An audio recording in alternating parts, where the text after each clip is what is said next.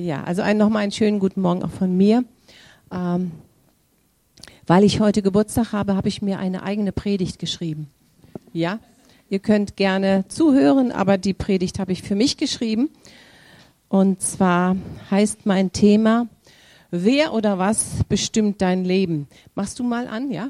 Wer oder was bestimmt dein Leben? Äh, wir haben unseren Trauspruch, Burkhard und ich, trachtet zuerst nach dem Reiche des Herrn und alles andere wird euch zufallen. Und da kann ich wirklich sagen, äh, das haben wir gelebt. Das, äh, ich, ich muss ja jetzt auch ein bisschen rückblickend alles so betrachten. Und ich kann sagen, ja, das habe ich gemacht. Meine Frage an euch, was kann denn das Leben bestimmen? Habt ihr eine Idee? Geld, ja? Anja? Macht? Kinder, ja. Was? Die Arbeit, ja, Rosalie? Die Eltern. die Eltern, ja, wie geht das? Wie schrecklich. Aber du hast recht, ja, super. Wo ist die Mutter? Ja. Was noch? Der Partner, sehr gut, ja. Verwandtschaft, ja. Herkunft, ja.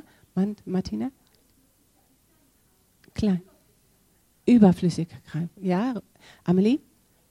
Die Medien, ja, okay. Äh, ja, ihr habt gute Sachen genannt, die habe ich hier jetzt auch bei mir so stehen. Auch ähm, Ängste können auch dein Leben bestimmen, ja, dass du manchmal dir weniger zutraust und äh, deshalb bestimmt das dein Leben, ja, dieses, das kann ich nicht. Das kann auch ähm, Haltungen sein. Ich will meine Ruhe haben. Ja, dann hast du und er ruhte im Frieden dann nachher auf deinem, äh, auf deinem Grabstein, ja. Es kann auch die Firma sein, ja. Also gerade so in unserem Alter, wir haben uns schon gefragt, wer bestimmt eigentlich wirklich unser Leben? Ich bin froh, dass ihr nicht jetzt alle gesagt habt, Jesus, weil das hätte immer gestimmt, weil man ja im Gottesdienst ist. Aber was man manchmal sagt und was wirklich ist, ist manchmal doch was anderes. So, wer bestimmt wirklich unser Leben? Ich habe zwei Punkte genommen, die für mich wichtig sind heute Morgen. Äh, das können Probleme oder Nöte sein, das können auch Menschen sein. Da möchte ich besonders drauf eingehen. Wir alle kennen Situationen, wo es einfach nicht mehr weitergeht, wo wir denken, oh, wie geht's jetzt weiter? Wir sind beunruhigt, können vielleicht nicht mehr schlafen und machen uns Sorgen um unsere Zukunft. Und dann ähm, da merken wir erst wirklich, wer bestimmt wirklich unseren, unser Leben, unsere Nöte vielleicht, unsere Probleme. Wem oder was geben wir die vollste Aufmerksamkeit? Das wird unser Leben bestimmen. Und ich möchte euch ermutigen, da euch mal hinzusetzen und wirklich mal ganz ehrlich hinzuschauen und sagen, was, was steuert mich? Wenn wir zum Beispiel den ganzen Tag mit der Haltung ähm, unsere Arbeit machen. Gott ist groß. Er ist der Herr über jedem Problem. Er ist der, der alles weiß. Er ist der, der Wunder tun kann. Er hat alles unter seiner Kontrolle. Dann beten wir ihn an, automatisch, und dann bekommen wir Energie, dann bekommen wir Kraft. Was passiert, wenn wir ständig durch den Tag laufen und nur auf unsere Sorgen, unsere Probleme, auf den Körper, auf die Finanzen schauen oder was weiß ich, was passiert dann mit uns? Wir schrumpeln ein, ja? Ja? Wir machen das Schlechte in unserem Leben groß. Ja? Und in dem Maße, wie wir Gott groß machen in unserem Leben, gedanklich, wie wir sprechen, wie wir beten, wo wir Gott groß machen, wird das Problem klein. Könnt ihr es nachvollziehen? Weil wir ihm die Herrschaft über unserem Leben geben. Wenn wir ständig auf unsere Krankheit schauen, auf die Medikamente, auf unseren Körper, alles, dann geben wir der Krankheit die Macht und die Krankheit ähm, bestimmt dann unser Leben. Wir waren im äh, April war das in Würz, Würzburg zur Weiterbildung und da war eine Frau Anfang 50, Pastorin, leidenschaftlich, toll, attraktiv. Wirklich, also vorbildlich. Und drei Monate später waren wir wieder in dieser, äh, das raschelt hier so ein bisschen. Ist das komisch, das Mikrofon? Ist das, nee? Okay. Und da haben wir sie wieder gesehen und da war es 40 Grad.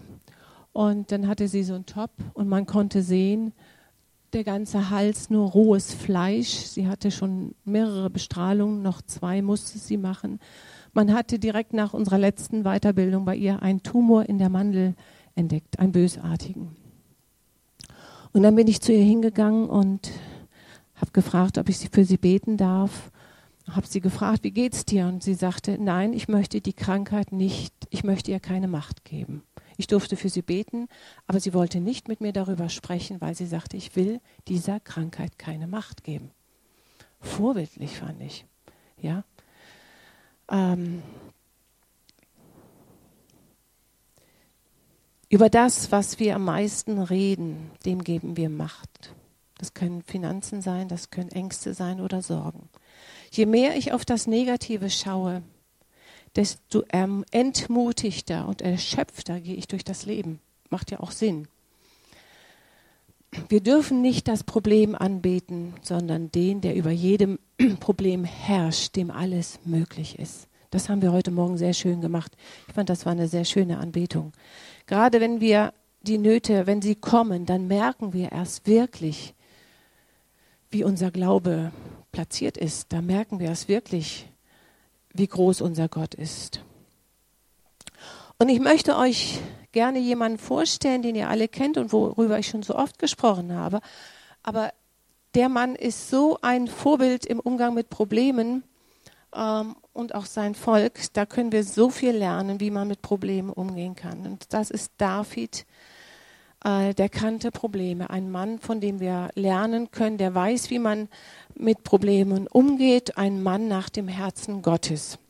Und zwar, wir kennen diese Geschichte, sie spielt in einem Tal mitten in Israel statt. Nein, zurück, die geht immer so schnell hier. So, das ist David. Und David hat einen Konflikt mit Goliath. Goliath ist der Philister, David ein Israelit. Und die Philister waren waffentechnisch wesentlich besser. Die hatten Brustpanzer, Schilde, Helme. David hatte nur eine Schleuder. Er war Goliath gegenüber sichtbar im Nachteil. So, und wir müssen wissen, dass die Israeliten gerade einen Krieg hinter sich hatten. Ist hier ein Zeiger drauf? Ist das hier der Zeiger? Wo ist der? Das?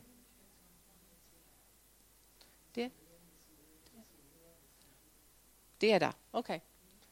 So, diese Israeliten, das habe ich jetzt erst das erste Mal so richtig bewusst, bewusst gelesen, die hatten gerade einen Krieg hinter sich.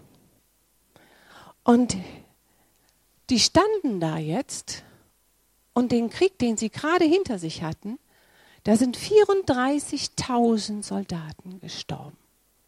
Jetzt müsst ihr euch mal vorstellen, die stehen da hinten und der kleine David, ein Teenie.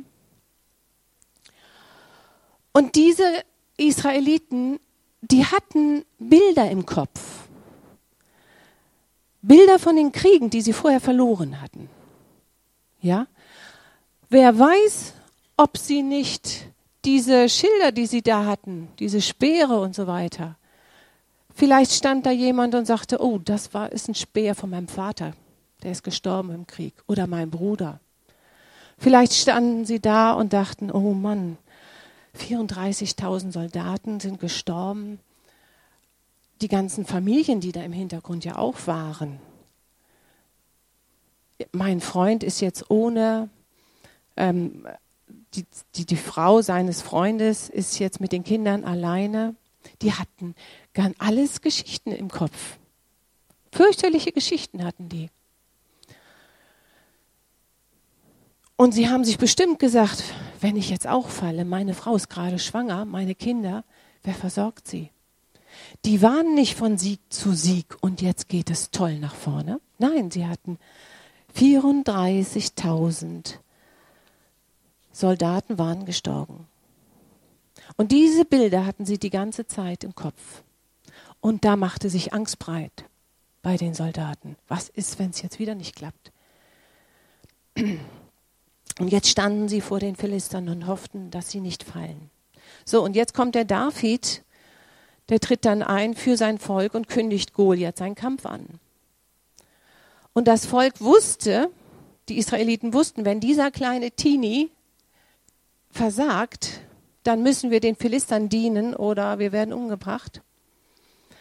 So, zum anderen hatten die Philister dieses Monster an Goliath, drei Meter groß. Das war ein angsteinflößender Mann. Schaut euch mal an, wie groß der ist im Verhältnis zu David. Ein angsteinflößender Mann, 60 Kilo schwer. Goliath war ein echter Krieger. Der war ein Profi im Töten. Der war ein Profi-Töter. So muss man sich das vorstellen. Und Goliath betreibt sechs Wochen lang psychologischen, mentale Kriegsführung. Er verspottet das Volk. Und ähm, wir wissen auch bei Jericho war ja auch eine psychologische, ähm, ich sag mal, Kriegsführung erstmal da sieben Tage um die Mauern von Jericho.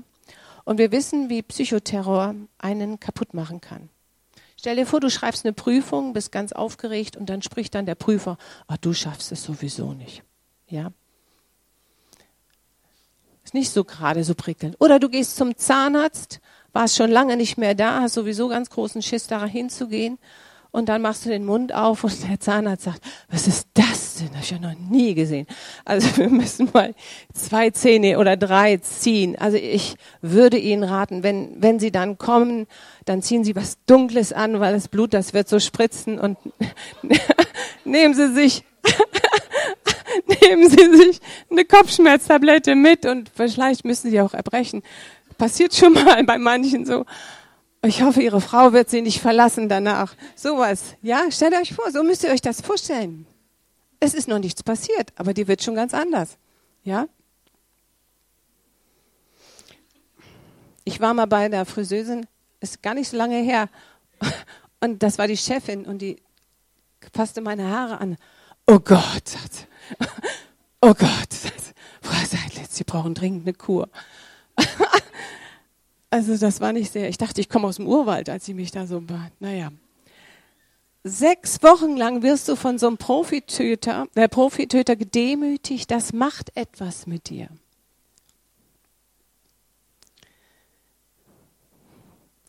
Dieses, was bist du denn für eine lächerliche Person? Du kannst ja gar nichts. Du bist ein Loser. Stell dir vor, du bewirbst dich, hast schon 50 Bewerbungen abgeschickt und jetzt kommt die 51. Bewerbung, die du abschickst. Da kannst du doch gar nicht mehr wirklich glauben, dass da was geschieht, oder?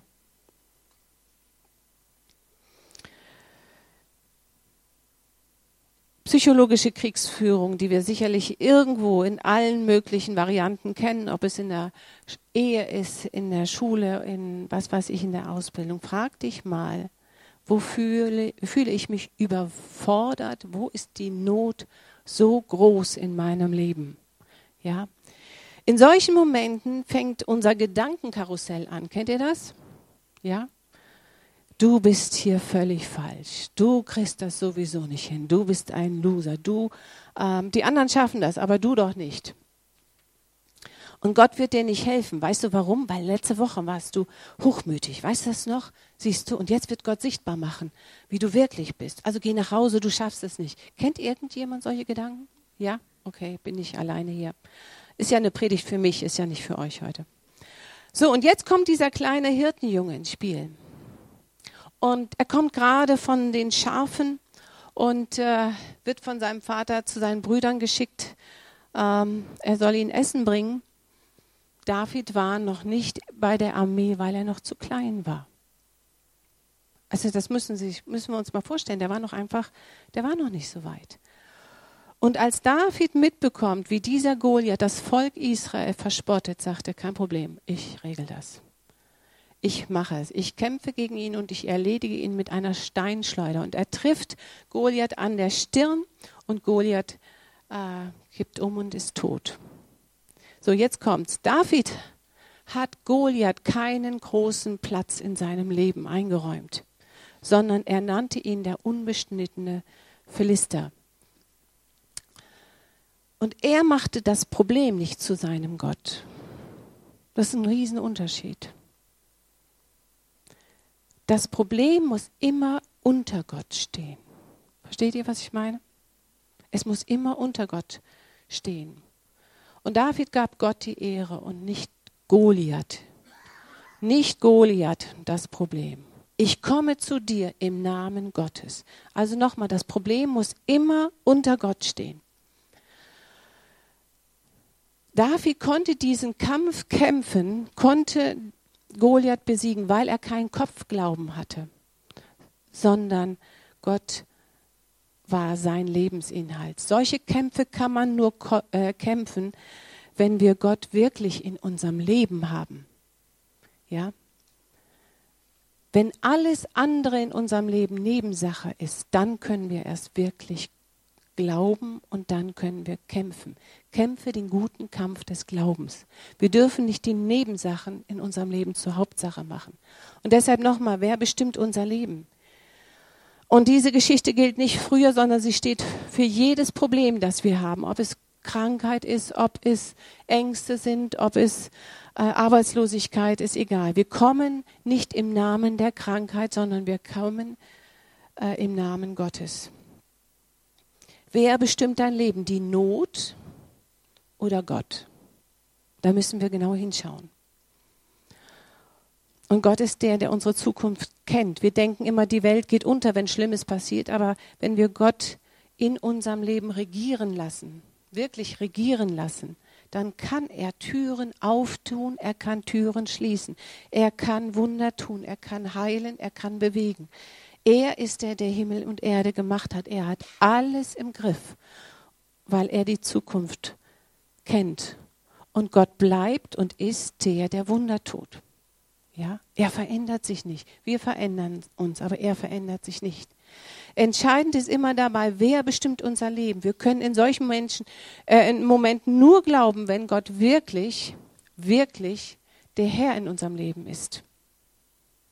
Und für uns alle wird in Problemen sichtbar, wer ist Gott in unserem Leben? Ist es das Portemonnaie?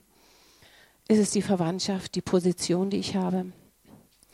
Ich habe festgestellt, dass die Kirchen immer professioneller werden. Immer mehr Rauch, immer mehr Musik, immer mehr Action, Performance. Aber ich hatte jetzt eine Frau in der Beratung, die sagte, Frau Seidlitz, ich kenne Hillsong, ich kenne alles. Aber meine Probleme bleiben die gleichen. Ja? Ich kann immer noch nicht vergeben. Ob du nun Mitrauch hier hast oder laute Musik, Perfektionismus. Die Probleme bleiben die gleichen. Wir können nicht lebendig glauben, wenn wir Nebensachen zu unseren Hauptsachen gemacht haben. Dann werden unsere Glaubensmuskeln sichtbar. Ja? Wenn wir die Nebensachen zur Hauptsache machen, wird der Glaube sich reduzieren. Wir können nicht lebendig glauben, wenn Gott nur Theorie ist in unserem Leben. Es können nicht mehrere Dinge in unserem Leben bestimmen, entweder Gott oder vergängliche Dinge. Mir hat letztens ein Mann gesagt, ich habe gar keine Zeit für Gemeinde. Und äh, ich hätte das jetzt verstanden, wenn er gesagt hat, er kommt nicht in diese Gemeinde, aber ich sage, wo gehen Sie denn dahin? Nö, gar nicht. Wir sind am Wochenende immer unterwegs mit unserer Familie auf Reisen. Das finden wir toll. Da habe ich ihm gesagt, das, wofür man Zeit hat, das ist der Gott. Hat er das Gespräch abgebrochen. Das, wofür ich Zeit habe, das ist mein Gott. Du kannst nicht sagen, Gott ist mein Gott und ich habe keine Zeit für ihn. Dann ist er nicht dein Gott. Du kannst nicht sagen, Gott ist mein Gott, aber ich habe keine Zeit für ihn. Dann ist er, ist er nicht dein Gott. Das, wofür ich Zeit habe, egal was, das ist mein Gott. Das kann mein Ehepartner sein, das können die Reisen sein, das können die Kinder sein, die Freunde. Die Zeit, die du nach deiner Arbeit investierst in irgendwas, das ist dein Gott. So, dann, welcher Stellenwert haben Menschen? Ganz anderer Bereich, das können ja auch Götter sein für uns. Es ist schön, wenn andere Menschen uns wertschätzen. fand das toll, was ihr da heute gesungen habt. Fand ich ganz toll. Ihr wisst, ich stehe nicht so gerne im Mittelpunkt, deshalb war ich dankbar, wenn ich da sitzen konnte. Ähm, und wir mögen es, wenn sie uns mögen. Das ist ganz normal. Und Gott stellt uns auch ganz bewusst immer wieder Menschen in den Weg, die uns ermutigen sollen. Aber es gibt auch eine Art Sucht, dass wir ständig diese Wertschätzung brauchen von Menschen. Das darf nicht sein. Dieses Ich brauche ständig Wertschätzung von anderen. Was andere sagen über mich ist wichtig. Was sie über mich denken. Das darf niemals unser Leben beeinflussen. David hat sich von seinen Brüdern nicht entmutigen lassen, als sie sagten, was willst du denn hier? Der hat sich weggedreht und hat sich nicht entmutigen lassen. Wir versuchen immer wieder von Menschen uns das zu holen, was Gott uns geben möchte. So, und ich komme jetzt zu einer kritischen äh, Stelle.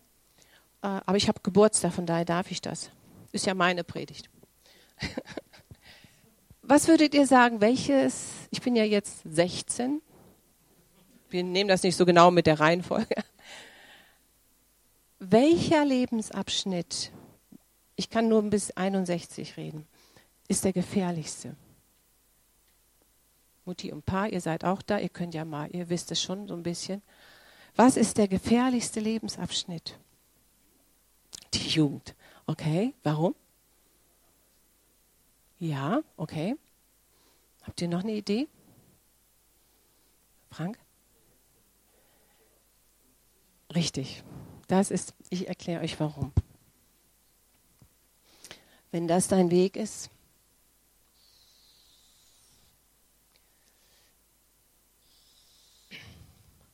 dann kommt so ab 50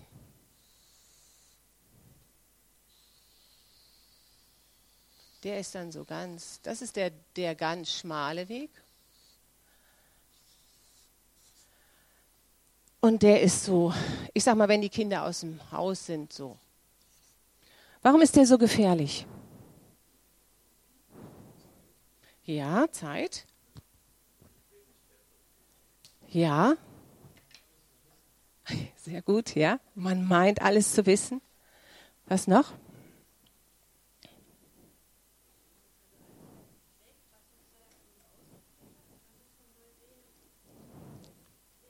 Ja, ja.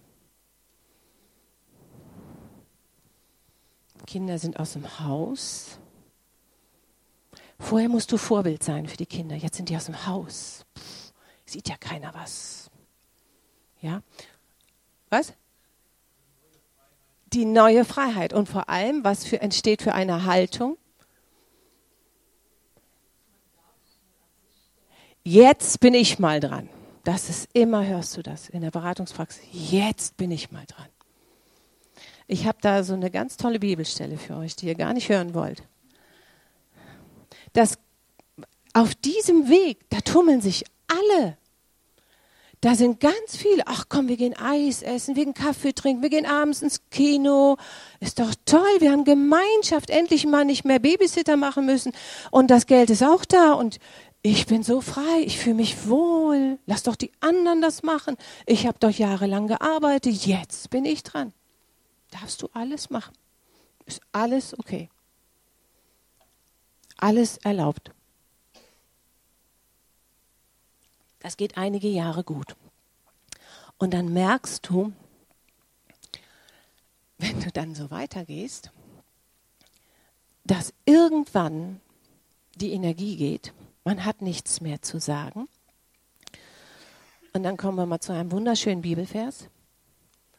Wenn das Weizenkorn nicht in die Erde fällt und stirbt, bleibt es allein. Wenn es aber stirbt, bringt es reiche Frucht. Wer sein Leben liebt, und das sind diese hier, die lieben ihr Leben, der verliert es. Wer aber sein Leben in dieser Welt gering achtet, wird es bewahren bis ins ewige Leben. Wenn einer mir dienen will, folge er mir nach und wo ich bin, dort wird auch mein Diener sein. Ich habe es hier noch ein bisschen weiter. Wenn einer mir dient, wird der Vater ihn ehren. So, wie viele nennen sich Christen und lieben ihr Leben, ihr Leben, ihr Leben und merken gar nicht mehr, dass sie immer mehr das Leben verlieren, weil andere Dinge ihnen wichtiger geworden sind. Und dann wird man ganz schnell alt. Habt ihr schon mal so Blätter gesehen, wo die Farbe rausgeht? Die werden dann immer bröseliger. Dann wirst du alt. Du hast keine Antworten mehr auf die Fragen. Dann begegnen dir dort Leute mit Problemen und du sagst, ja, da habe ich auch schon seit Jahren, weiß auch nicht, wie das geht. Ich gehe zwar sonntags in die Kirche, aber ich habe keine Ahnung. Aber diese Leute, die da sind, da findest du ganz wenig. Vielleicht alle Woche mal ein. Der ist rümpelig, der ist schwierig. Aber diese Leute wissen, ich gehe auf Jesus zu irgendwann und ich möchte vor Gott stehen und sagen, ich habe deinen Willen getan. Und der ist nicht einfach und der ist nicht so prickelnd. Nur der Unterschied ist, du willst gar nicht, du willst gar nicht immer Eis essen und, und noch dicker werden und noch mehr Kino gucken und noch mehr Freizeit. Das willst du gar nicht, weil der Hunger immer größer wird. Und dann kriegst du Antworten, dann kriegst du auf einmal Offenbarung, wenn du die Bibel liest. Auf einmal wird die Bibel spannend. Auf einmal macht das Bibellesen wirklich Spaß. Ja? Und du sagst, ich brauche das andere alles gar nicht. Das ist meine Predigt, ja? Ihr könnt gerne das nur für mich so wegschieben. Ich habe jetzt von einer 18-Jährigen gehört, irgendwo in, im Land, wo verfolgte Christen sind.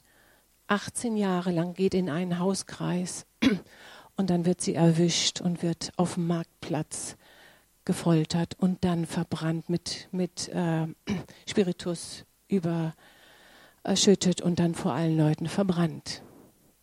Überleg mal, das ist eine ganz andere Variante. Da ist jemand, der liebt nicht sein Leben, sondern sagt, Christus ist mir wichtiger. Ja? Das ist Christsein. So viele Menschen suchen die Ehre vor Menschen. Aber hier steht, wenn einer mir dient, wird der Vater ihn ehren. Wie cool ist das denn, wenn Gott einen Menschen ehrt? Das finde ich das höchste Lob, was es geben kann. Unseren Wert können wir nur alleine von Gott uns geben lassen. Und wenn wir uns von Menschen abhängig machen, werden wir immer enttäuscht sein. Und gerade jetzt in dieser Zeit sind so viele Menschen so beschäftigt, haben keine Zeit und Kraft mehr zuzuhören. Und wie oft erleben wir, dass wir Menschen gerade dringend brauchen und sie sind dann nicht da. Als Jesus Petrus am meisten brauchte, da hat er ihn verraten und sagte, ich kenne ihn nicht. Stell dir vor, du brauchst gerade einen Freund und der erzählt dann gerade, ich kenne dich nicht. Ja, keine Zeit für dich. Und ich bewundere die Reaktion von Jesus. Er hat sein Leben nicht von Menschen abhängig gemacht. Sein Leben wurde vom Plan Gottes bestimmt. Und unser Leben darf nicht abhängig sein von dem, was Menschen tun oder nicht tun. Gott will, dass wir leben. Und er hat einen Plan für jeden von uns. Und wenn wir uns hingeben und sagen, bestimme du mein Leben, dann ist er derjenige, der uns gibt, was wir brauchen. Und wenn Menschen uns entmutigen, dann kann er uns wieder aufbauen. Das finde ich so klasse. Gott hat das Schwache erwählt. Er wollte, dass wir leben und er deckt mir den Tisch im Angesicht meiner Feinde. Ich bin nicht mehr abhängig von Menschen.